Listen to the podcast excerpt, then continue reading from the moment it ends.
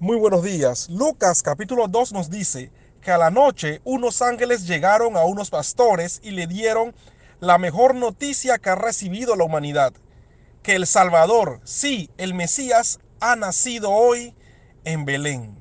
Hoy en gran parte del mundo se celebra el día como la víspera de Navidad o Nochebuena.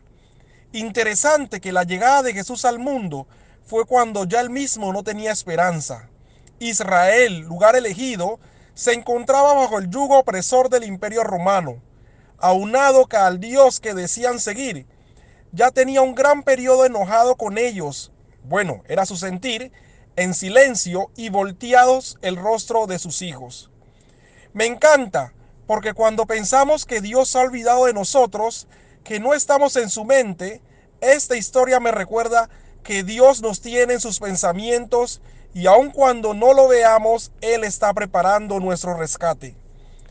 Esta temporada nos recuerda que no nos merecíamos un Salvador, pero lo necesitábamos.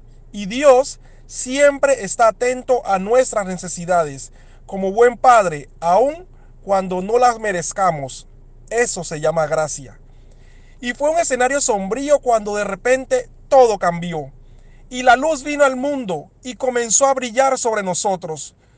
Cuando sentimos que estamos a punto de hundirnos en la oscuridad y nuestros problemas, llega al rescate nuestro Salvador y cambia la desesperanza en esperanza, el fracaso en una nueva oportunidad. Puede que pienses que Dios está enojado contigo o se ha olvidado de ti.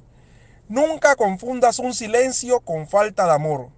Aunque no lo veas, Dios te tiene en su mente y tiene un plan para tu bienestar, tu redención y posicionarte en el lugar que ha destinado para ti. Esa noche en la que vino el Salvador realmente fue una noche buena. Volvió la esperanza, vino la salvación y dijo presente alto y claro el amor. No te rindas, sigue orando a Dios, no pierdas la fe. Está más cerca de ti tu noche buena, en donde Dios comenzará a poner en marcha el propósito por el cual has atravesado todo lo complicado, difícil e incomprensible de tu vida.